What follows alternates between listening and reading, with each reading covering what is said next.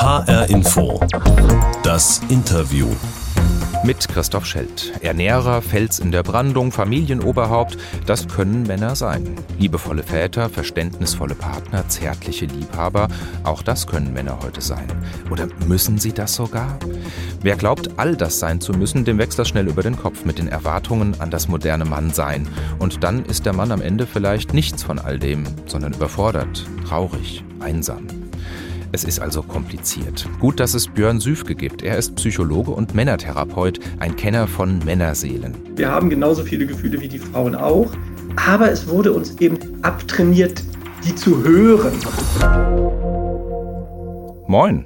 Moin, Herr Schelt, ich grüße Sie. Sie sind Norddeutscher, das kann ich jetzt schon mal verraten, deswegen begrüße ich Sie so. Sie arbeiten als Männertherapeut in Bielefeld. Nehmen Sie uns doch mal gedanklich mit in Ihre Praxis. Was sind da so die häufigsten Themen, die Sie hören im persönlichen Gespräch oder auch am Beratungstelefon? Also die häufigsten Themen, würde ich sagen, sind weiterhin Partnerschaftsprobleme. Das ist schon noch äh, so der Klassiker, dass viele, viele Männer kommen, ja, leider oft erst dann, wenn äh, die Partnerschaft vielleicht auch schon beendet ist oder droht, ähm, ähm, zu Ende zu gehen. Nach Trennung kommen sehr, sehr viele, also auch Scheidungsväter, Trennungsväter, das ist ein großer Bedarf.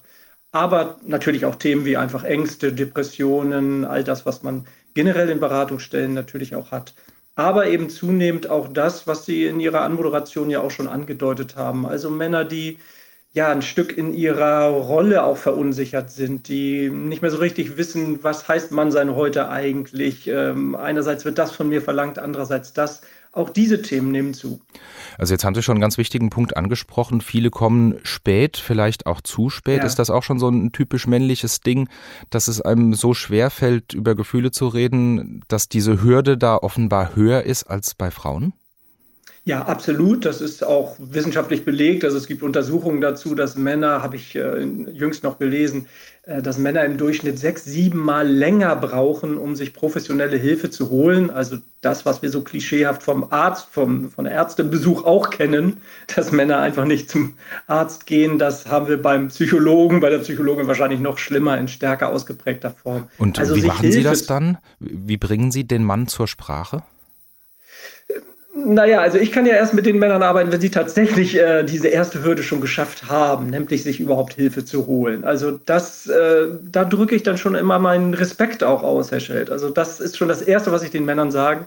Sie haben schon eine große Hürde geschafft, nämlich als Mann sich überhaupt zu melden. Also sie haben sich schon eingestehen können, dass es eben doch nicht alles alleine geht, sie alleine klarkommen. Ähm, das ist dann immer schon ein großer ein großer Teil der Arbeit.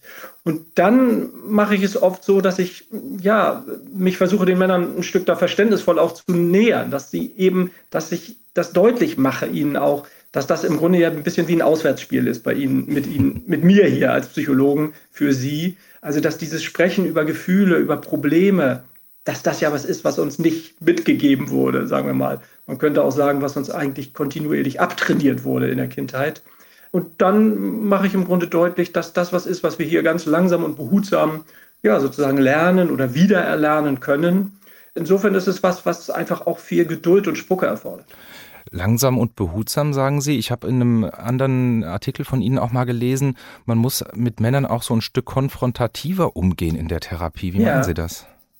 Konfrontativer ja, aber Sie haben dann hoffentlich auch dazu gelesen, dass ich immer von liebevollen Konfrontationen äh, spreche.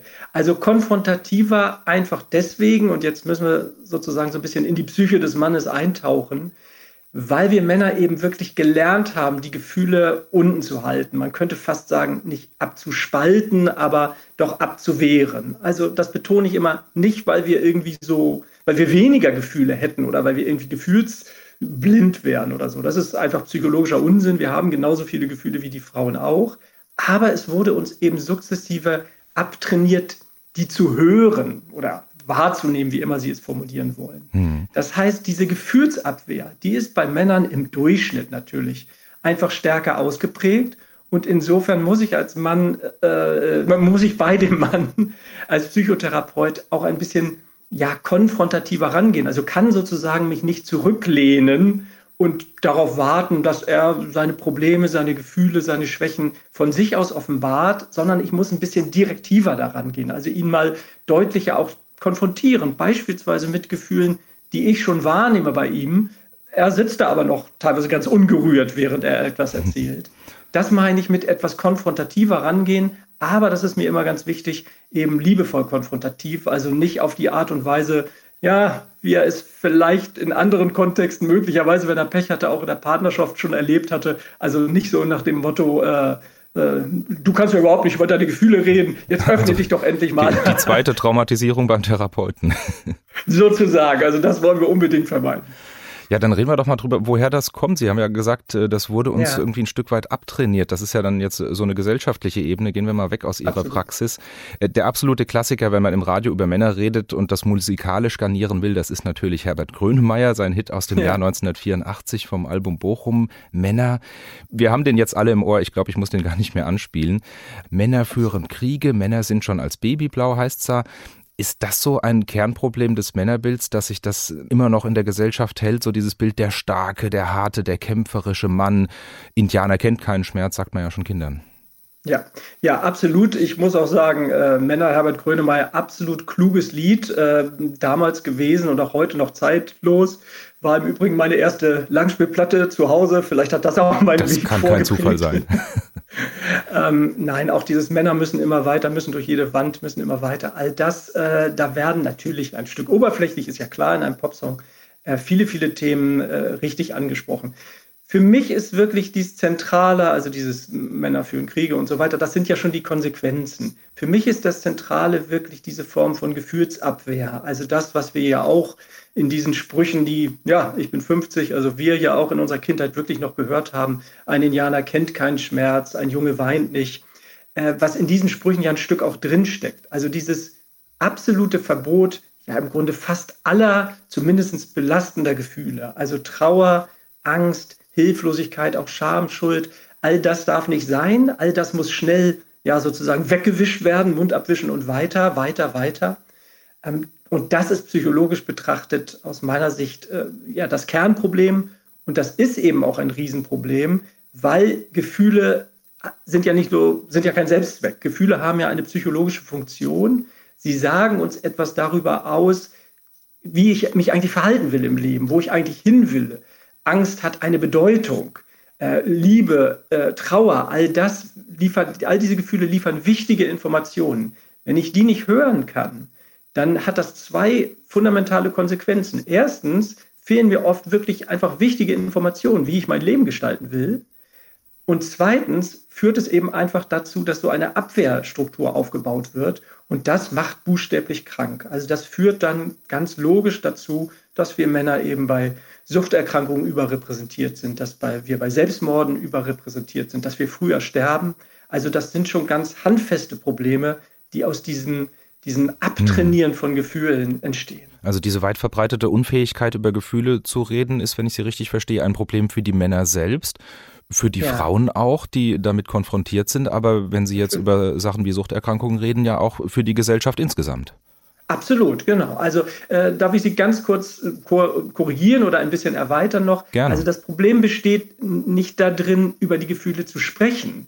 Das ist schon auch wieder ein Folgeproblem. Das Problem für die Männer besteht eben oft schon darin, die Gefühle in sich überhaupt wahrzunehmen, weil ihnen das eben jahrzehntelang abtrainiert wurde. Also der Mann, der beispielsweise bei mir in der Beratung sitzt, der Durchschnittsmann, sage ich jetzt mal, dessen Problem ist nicht über die Gefühle zu sprechen und ich muss es sozusagen aus ihm rauskitzeln, sondern dessen Problem ist oft überhaupt eine Antwort zu haben in sich auf die Frage, wie es ihm geht, auf die Frage nach Trauer, Angst oder Hilflosigkeit. Das macht es eben viel, viel schwerer, auch für die Frauen beispielsweise, die Sie schon angesprochen haben, wenn wir jetzt mal von der heterosexuellen Partnerschaft ausgehen, äh, viele, viele Frauen, die, glaube ich, auch denken, dass der Mann sie sozusagen ausschließt, mit ihnen nicht über die Gefühle spricht. Das stimmt, glaube ich, in den meisten Fällen so nicht. Er spricht sozusagen schon mit sich selber nicht darüber, wenn wir es mal so formulieren mhm. wollen, wie soll er dann mit jemand anderem darüber sprechen? Also insofern ja, diese Folgeprobleme in der Partnerschaft oder dann auch gesamtgesellschaftlich entstehen. Und Sie haben vorhin auch schon leicht angedeutet, ja, aus dieser Form von Männlichkeit, von traditioneller Männlichkeit, wie ich diese Konstruktion immer nenne, daraus entstehen natürlich auch gesellschaftliche mhm. Probleme. Äh, ja, in der letzten Konsequenz dann vielleicht auch so Dinge wie Kriege und andere Katastrophen. Ja, über diese weltpolitische Ebene würde ich gerne später mit Ihnen noch sprechen. Ich würde gerne ja. noch kurz bei äh, Grönemeyer bleiben. Da gibt es ja auch noch eine andere ja. Seite in diesem Song. Männer nehmen in den Arm, Männer geben Geborgenheit, Männer weinen heimlich, Männer brauchen viel Zärtlichkeit der moderne Mann, der soll ja so vieles sein, beruflich erfolgreich, verständnisvoller Partner, leidenschaftlicher Lover, liebevoller Vater. Haben wir da als Gesellschaft vielleicht von den Männern in der Entwicklung der vergangenen Jahrzehnte auch ein bisschen zu viel erwartet? Nein, das äh, denke ich nicht. Also einerseits ja, andererseits nein. Ja, insofern, dass Sie natürlich recht haben, dass das eine große Herausforderung und eine große Bürde für die Männer ist. Also diese Doppelanforderung, wie ich das nenne, zum einen eben traditionelle Männlichkeitsanforderungen ja weiter erfüllen zu sollen, zum anderen aber eben auch diese modernen Anforderungen zu erfüllen.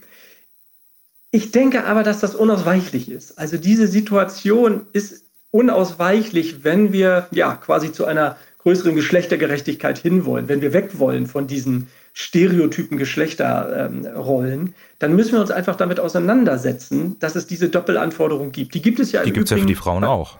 Absolut, genau. Also die Frauen sollen ja genauso die stereotyp weiblichen Attribute, die traditionell weiblichen Attribute weiter verkörpern, aber zusätzlich jetzt eben beruflich erfolgreich und all den anderen Kram. Ich glaube, dass das eine unausweichliche, ja, sagen wir, Übergangssituation ist. Die Lösung ist für mich eher darin, auf der individuellen Ebene sich generell ein bisschen zu emanzipieren von Anforderungen, die an mich von außen eben gestellt werden. Egal ob jetzt als Frau oder als Mann, mal wegzukommen davon, wie wollen die anderen, wie will die Gesellschaft mich als Mann oder Frau sehen, hin zu dem, wie bin ich eigentlich, wie möchte ich mein Mann sein, ich bleibe mal bei den Männern, gestalten und dazu einem eigenen Konstrukt zu kommen, sozusagen, egal wie viel traditionelles oder wie viel modernes das eben enthält, sondern eben sozusagen das reale eigene Mann sein. Also wenn wir noch ein, ein letztes Mal Herbert Grönemeyer strapazieren, wann ist man ein Mann, äh, würden Sie wahrscheinlich sagen, die, die Frage ist schon falsch gestellt. Ähm, es muss jeder für sich selbst wissen, wann er Mann ist, richtig? Absolut, genau. Also äh, ich muss so ein bisschen lachen, weil ich so froh bin, dass Sie mich so gut verstanden haben, weil genau diese Frage kriege ich ja häufiger gestellt und dann versuche ich es oft mit so einer provokativen Antwort wie, ja, wenn er sich als Mann fühlt. um eben deutlich zu machen, genau, darum geht es nicht, äh, jetzt eine neue Anleitung zum Mannsein zu erfinden, sozusagen eine neue Männlichkeitsanforderung zu generieren. Das wäre ja sozusagen ja, alter Wein in neuen Männern sozusagen. Also dasselbe Prinzip, äh, nur mit anderen Inhalten. ja, okay. Die Metapher war jetzt vielleicht schlecht. Aber, also keine Anleitung zum Mannsein, sonst wird die genau. vielleicht zur Anleitung zum Unglücklichsein, um mal einen berühmten anderen Psychologen Paul Watzlawick zu zitieren. Ganz genau. Es wären nur andere Einschränkungen mit anderen Inhalten. Aber das Prinzip, dass wir qua Geschlecht bestimmte Dinge dürfen und andere nicht, das würde ja aufrechterhalten. Und dafür plädiere ich nicht. Björn Süfke zu Gast in HR Info das Interview. Psychologe, Psychotherapeut, Kenner von Männerseelen und Autor eines Buchs, das genauso heißt. Ja, wer ist dieser Björn Süfke? Wer sich das fragt, der wird auf ihrer Homepage ja relativ schnell fündig, aber hat danach vielleicht auch noch mehr Fragen als vorher, so ging mir das zumindest. Da haben sie sich selbst mit Adjektiven beschrieben und da steht dann zum Beispiel ungeduldig, streng, unkreativ, unhöflich. Also, wenn ich das so lese, sind sie offenbar auch ein selbstkritischer Mann. Ja, das fände ich jetzt erstmal auch eine gute Eigenschaft, äh, selbstkritisch zu sein. Ähm, ja, ich versuche damit natürlich auch, äh, ja, ich will nicht sagen Vorbild zu sein, aber vielleicht so ein bisschen voranzugehen, auch wegzukommen von diesem, ja, auch wieder traditionellen Männlichkeitsanspruch, immer perfekt zu sein, immer alles geregelt kriegen zu müssen, äh, nur das Beste sozusagen von sich äh, präsenti zu präsentieren, ähm, hinzukommen zu einer realistischen Betrachtungsweise von sich selber ich nenne das gerne auch sowas wie eine männliche Versagenskultur, die wir vielleicht auch gesellschaftlich brauchen. Also an Anlehnung an James Bond könnte man vielleicht sagen, a license to fail, also eine Lizenz zum Versagen, ähm, um eben wegzukommen davon, äh, ja, diese Perfektion immer aufrechtzuerhalten zu müssen, dieser Druck, äh, das ist ja auch etwas, was, ja, ich glaube, Männer auch wirklich krank macht. Also sind Sie damit auch schon ein eher untypischer Mann mit dieser selbstkritischen Art? Das haben Sie jetzt gesagt. Ich hoffe, dass es schon noch eine, eine, Reihe mehr gibt. Aber ja, ich glaube, selbstkritisch heißt an dieser Stelle ja nicht, also wenn Sie meine Adjektive gelesen haben, da sind ja durchaus auch Sachen, die ich sehr an mir schätze, die ich da aufgeführt habe. Äh, selbstkritisch heißt ja eigentlich nur sowas wie realistisch. Äh, davon bin ich ein Fan, sich realistisch zu betrachten, sozusagen das Wahre zu sehen und nicht das, was eben, ja, wie gesagt, Anforderungen in mir sehen wollen. Mhm. Zu HR Info das Interview gehört auch immer die inzwischen legendäre HR Info Interview Box. Ich habe die hier auf dem Tisch im Studio und beschreibe sie Ihnen mal, denn Sie sind ja in Bielefeld, das heißt, Sie sehen diese ja. Kiste nicht und äh, wahrscheinlich kennen Sie die auch noch nicht, weil Sie ja erst ab heute ein Fan und regelmäßiger Hörer von HR Info das Interview werden. Also genau. das ist eine kleine weiße Kiste, etwa so groß wie ein Schuhkarton und da packen wir immer eine kleine Überraschung für unseren Gast rein. Und in Ihrem Fall, weil Sie ja, ja nicht hier bei mir im Studio sind, habe ich was zum Hören reingetan. Bereit? Bereit. Das Herz von St. Pauli, das ist meine Heimat in Hamburg, da bin ich zu Haus. Sie sind ein großer Fußballfan und als gebürtiger Norddeutscher, Sie stammen aus Lübeck, sind Sie auch Fan genau. vom FC St. Pauli. Und als wäre das nicht schon genug, als jetziger Bielefelder auch noch Anhänger der Arminia. Also ja, brauchen, brauchen Sie das offenbar als sensibler, emanzipierter Akademiker dann doch dieses Ventil mal im Stadion, Ihr Mannsein ausleben, mit Grölen, Stadionwurst, Bier, alles was dazugehört? So könnte man es interpretieren. Äh, ich sage aber auch immer gerne, äh, der, der Fußball ist für Männer oft auch ein Ventil, wirklich so ein, äh, nicht nur ein Ventil, sondern auch so ein, so ein Zugangsweg, wirklich, ja, Gefühle auch wahrnehmen zu dürfen, ausdrücken zu dürfen. Also ganz ehrlich, auch wenn ich Ihnen jetzt vielleicht einen Strich durch dieses Bild mache, was Sie da zeichnen wollten, meine Begeisterung für Fußball hat wirklich, glaube ich, vor allem begonnen in dem Moment, ich weiß es noch genau, 1900 86 war es, ne? das Finale gegen Argentinien bei der WM, mhm. was wir so unglücklich verloren haben mit 2 zu 3. Äh, also wir jetzt, Deutschland gemeint. ähm, wo wir aber ja den 2-2-Ausgleich geschafft haben, noch zehn Minuten vor Schluss. Und da weiß ich noch genau, ich schaute es mit meinem Vater und äh, mein Vater sprang auf, ich sprang auf und wir fielen uns in die Arme und lagen uns in den Armen, ich glaube, länger als äh, jemals zuvor. Und ehrlich gesagt, ich glaube, dieser sehr, sehr emotionale Moment war eher der, der meine Begeisterung für Fußball dann geschürt hat. Und dann hat es auch immer viel zu tun, so mit diesem Gefühl von bedingungsloser Zuneigung, diesem bedingungslosen Anfeuern, was ich bei St. Pauli eben vor allem äh, gelernt habe. Selbst wenn man 5-0 zurückliegt, dann singt man eben Always Look on the Bright Side of Life von Monty Python. Das hat mir immer gefallen. Wieder, also auch ein Stück dieses leistungsunabhängige. Also auch meine Fußballleidenschaft hat so ein paar emotionale Wurzeln. Also diese Schubladen, äh, der traditionelle Mann, der mag äh, Fußball, Wurst und Bier und der moderne Mann, der kann damit nichts anfangen. Das, das sind schon die falschen Kategorien aus Ihrer Sicht. Genau, da wären wir wieder in diesen Schubladen. Also Sie können mich gerne einen modernen Mann nennen in Bezug auf, dass ich mich mit diesen Themen sehr viel auseinandersetze. Und dann können Sie mich eben wieder traditionell äh, nennen, weil ich absolut begeistert bin, 22 Männern dabei zuzugucken, wie sie sinnlos ein Ball hin und her schubsen yeah. Ich könnte sie so nennen, ich könnte sie auch ein schmalschultriges, brillentragendes Weichein nennen. Ich traue mich das, denn sie beschreiben sich selbst so in einem ihrer Bücher. Und äh, dass sie sich 20 Jahre, seit 20 Jahren so intensiv mit diesem Thema Männlichkeit beschäftigen, das hat ja wahrscheinlich auch ganz viel mit ihnen selbst zu tun. Da gibt es diese Geschichte, schon 1984 wurden sie in der Schule von dem großen, kräftigen Kerl erpresst. Verprügelt hat er sie dann letztlich nie. Aber hat sie das offenbar so geprägt, dass sie so viel darüber nachgedacht haben, was falsch verstandene Männlichkeit anrichten kann? Ja, selbstverständlich. Also äh, das war schon mein eigenes, ja, ich sag mal, Leiden an diesen traditionellen Männlichkeitsanforderungen, mit denen ich ja auch aufgewachsen bin, dieses ständige Gefühl von daran zu versagen, dem nicht entsprechen zu können. Ich bin jetzt ganz ehrlich, mit 14, 15, wenn da eine gute Fee gekommen wäre und die hätte gesagt, du hast einen Wunsch frei, dann hätte ich sofort eingeschlagen, wenn sie gesagt hätte, äh, du kannst derjenige sein, der groß und stark und äh, der Frauenschwarm ist dann hätte ich sofort äh, eingeschlagen. Aber es kam keine Fee und deswegen musste ich da weiter alleine durch. Und das hat sicherlich dazu beigetragen, dass ich dann irgendwann, als ich im Studium vor allem äh, ja einfach auch Zugang hatte sozusagen zu diesen Themen, mich ganz stark mit diesen Themen beschäftigt habe. Also äh, ich glaube, das ist ja immer so, wenn man sich ein Leben lang wie ich so monokausal mit einem Thema beschäftigt, dann gibt es immer auch einen persönlichen Hintergrund, ein eigenes ja, vielleicht auch Leiden an den Verhältnissen, was einen motiviert, an diesen etwas ändern zu wollen. HR Info das Interview mit dem Diplompsychologen Björn Süfke, 50 Jahre alt. Er lebt mit seiner Frau und seinen drei Kindern in Bielefeld, wo er auch Psychologie studiert hat und er arbeitet dort als Männerpsychotherapeut. Wir hatten es eben schon mit der falsch verstandenen Männlichkeit. Gehen wir da noch mal einen Schritt weiter ja. und nähern uns der großen Weltpolitik. Da gibt es ja nicht wenige, die der Meinung sind, viele Krisen unserer Zeit, die haben auch damit zu tun, dass Männer oder besser gesagt ein bestimmter Männertyp Macht haben. So eine toxische ja. Männlichkeit wird das dann genannt. Erklären ja. Sie es uns Laien erstmal, was ist denn toxische Männlichkeit?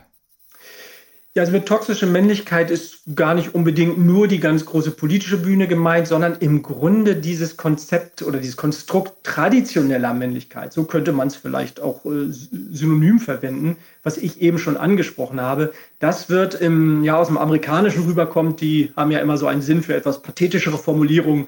Äh, das wird jetzt etwas schärfer als Toxic Masculinity, also als, als giftige oder vergiftende Männlichkeit bezeichnet wo wir wirklich aufpassen müssen, den Begriff richtig zu verstehen, äh, es werden nicht wir Männer als toxisch oder irgendwie giftig beschrieben, sondern eine Konstruktion von Männlichkeit, der wir ja auch unterliegen. Also das wird oft falsch verstanden, dass mit diesem Begriff sozusagen die Männer irgendwie runtergemacht werden sollen. Im Gegenteil, es ist eigentlich eher ein einfühlsames Verstehen dessen, dass wir Männer, auch wir Männer, unter eben einer Konstruktion leiden, die äh, ja nicht nur vielleicht gesellschaftlich, worauf Sie ja gerade abzielten, vergiftet, sondern uns persönlich auch äh, leiden lässt, uns persönlich ein Stück vielleicht vergiftet, wenn wir die Selbstmordstatistik, das früher Sterben von Männern betrachten.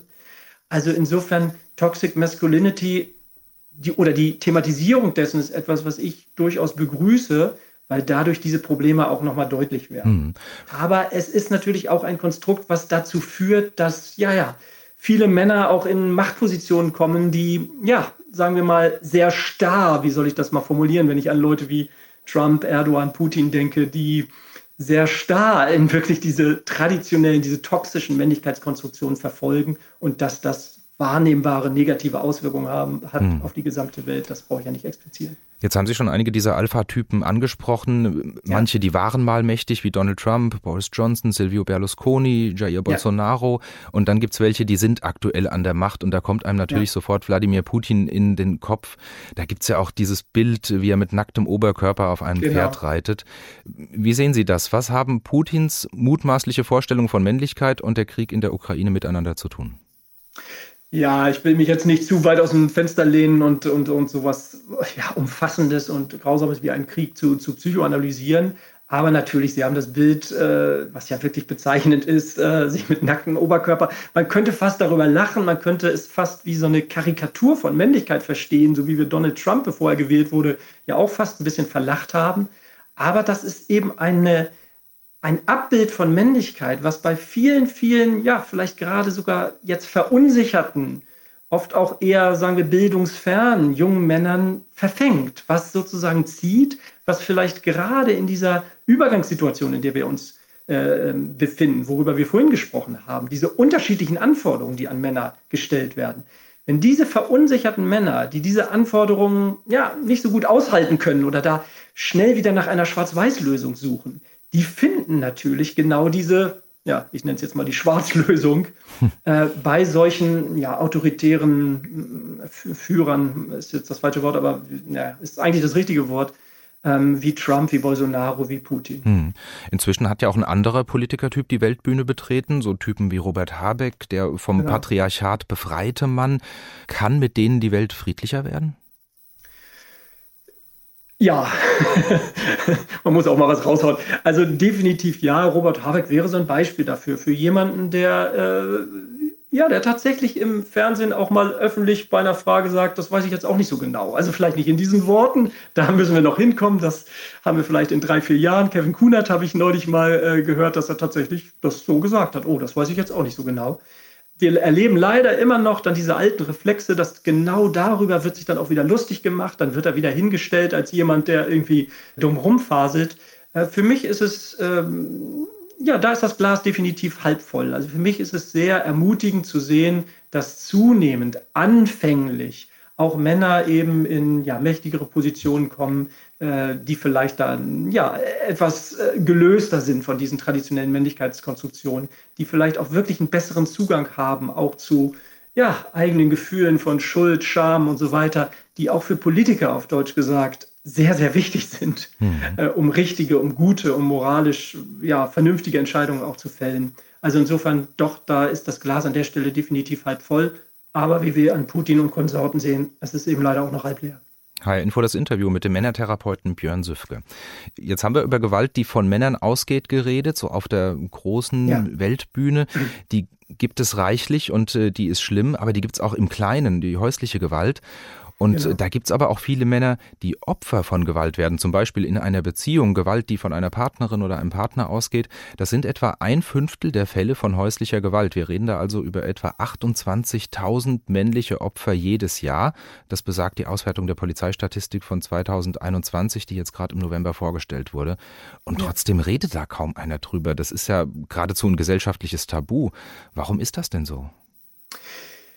Weil es eben unseren Stereotypenvorstellungen widerspricht. Das ist tatsächlich so, dass es wirklich, und da, da muss man jetzt auch sich nicht für selber äh, dissen, wie die jungen Leute heute sagen, ähm, weil wir einfach diese Stereotypenvorstellungen auch in den Köpfen haben. Wir können es uns wirklich ganz schwer vorstellen, dass ein, sagen wir mal, 1,90 großer Mann von einer 1,70 großen, äh, deutlich kleineren Frau irgendwie drangsaliert, geschlagen wird, äh, misshandelt wird, bedroht wird. Das geht ganz, ganz schwer in unsere Köpfe. Buchstäblich sich das bildlich vorzustellen, ist für viele, viele Menschen schwierig.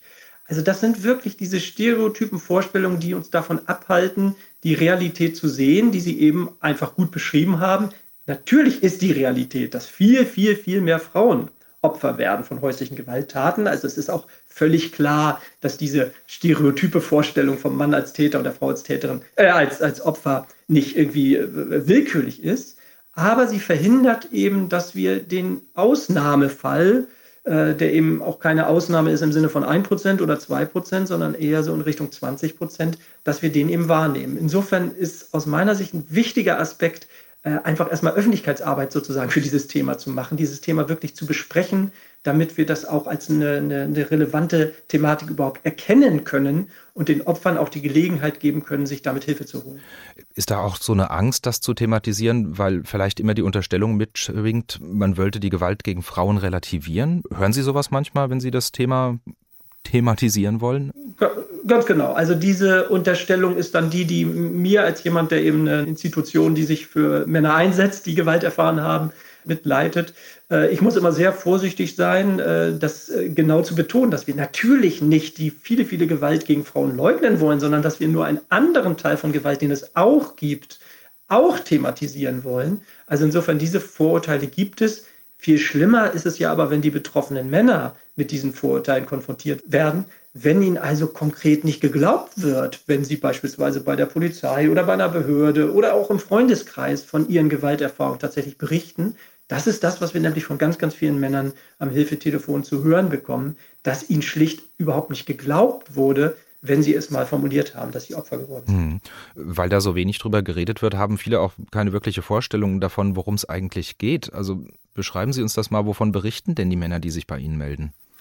Ja gut, wir äh, erleben natürlich wahrscheinlich dann auch die härtesten Fälle sozusagen, weil die, äh, bei denen ist die Schwelle dann doch überschritten, sich Hilfe zu holen, auch als Mann äh, sich eben Hilfe zu holen und das Schwierige zu tun, nämlich sich als Opfer auch noch zu definieren.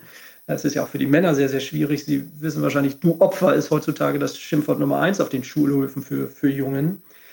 Die Männer, die sich melden, haben tatsächlich meistens schon wirklich heftige Gewalterfahrungen hinter sich. Die meisten berichten von schon jahrelang häuslicher Gewalt, ist bei über der Hälfte der Anrufer an unserem Hilfetelefon ja der Grund für den Anruf. Wir hören aber auch bei ungefähr jedem Fünften von sexualisierter Gewalt ich muss ganz ehrlich sagen, ich bin seit über 20 Jahren in der Männerberatung. Ich höre da am Hilfetelefon jetzt äh, Geschichten, die habe ich in 20 Jahren in einer, ich sag mal, normalen Beratungsstelle, wo man eben auch hingehen muss, um einen Termin einzunehmen. Die habe ich vorher noch nie gehört. Was für mich nochmal ein Zeichen ist, wie wichtig das ist, so einen niedrigschwelligen Zugang, so ein Hilfetelefon mhm. erstmal zu schaffen, damit Männer eben wirklich anonym und kostenlos und, und ganz, ganz niedrigschwellig überhaupt erstmal erzählen können, und das sind eben oft schon wirklich äh, schlimme Gewaltgeschichten, die wir da hören. Das ist ja ein ganz fürchterliches, sehr ernstes Thema. Wir haben Sie jetzt aber als einen sehr humorvollen Menschen kennenlernen dürfen. Wann können Sie denn mit Ihren Klienten auch mal herzhaft lachen? Oh, häufig. Also äh, ich habe äh, schon im Studium, äh, das hat mir sehr geholfen, tatsächlich äh, die wissenschaftlichen Untersuchungen dazu gelesen, dass Therapie wirkungsvoller ist im Durchschnitt, umso mehr gelacht wird auch nicht auf Kosten dessen die ernsthaften Dinge zu betrachten, sondern im Gegenteil. Ich glaube, ähm, ich glaube, die Definition von Humor, die Ernst Valentin war es, glaube ich, mal geliefert hat, ist ja, Humor ist, wenn man trotzdem lacht. Insofern glaube ich, brauchen wir den Humor gerade bei den schwierigen Themen, gerade bei den sehr ernsten Themen. Nochmal, nicht um es irgendwie ins, ins Lächerliche zu ziehen, äh, sondern um einfach das Ernste, das Schwere, ja, für einen Moment auch mal ein Stück von außen betrachten zu können. Das hilft oft auch, um gute Lösungen des Umgangs zu finden. Dann wünsche ich Ihnen weiterhin viel Spaß und Gelegenheiten zum Lachen bei Ihrer wichtigen Arbeit. Vielen Dank für das Gespräch. Sehr gerne, Herr Schild. Björn Süfke, Psychologe, Männertherapeut und Kenner von Männerseelen. So heißt auch übrigens eines seiner Bücher. Das war der Podcast von HR Info, das Interview. All unsere Interviews finden Sie auch auf hrinforadio.de, in der ARD Audiothek oder überall sonst, wo es gute Podcasts gibt. Ich bin Christoph Schelt.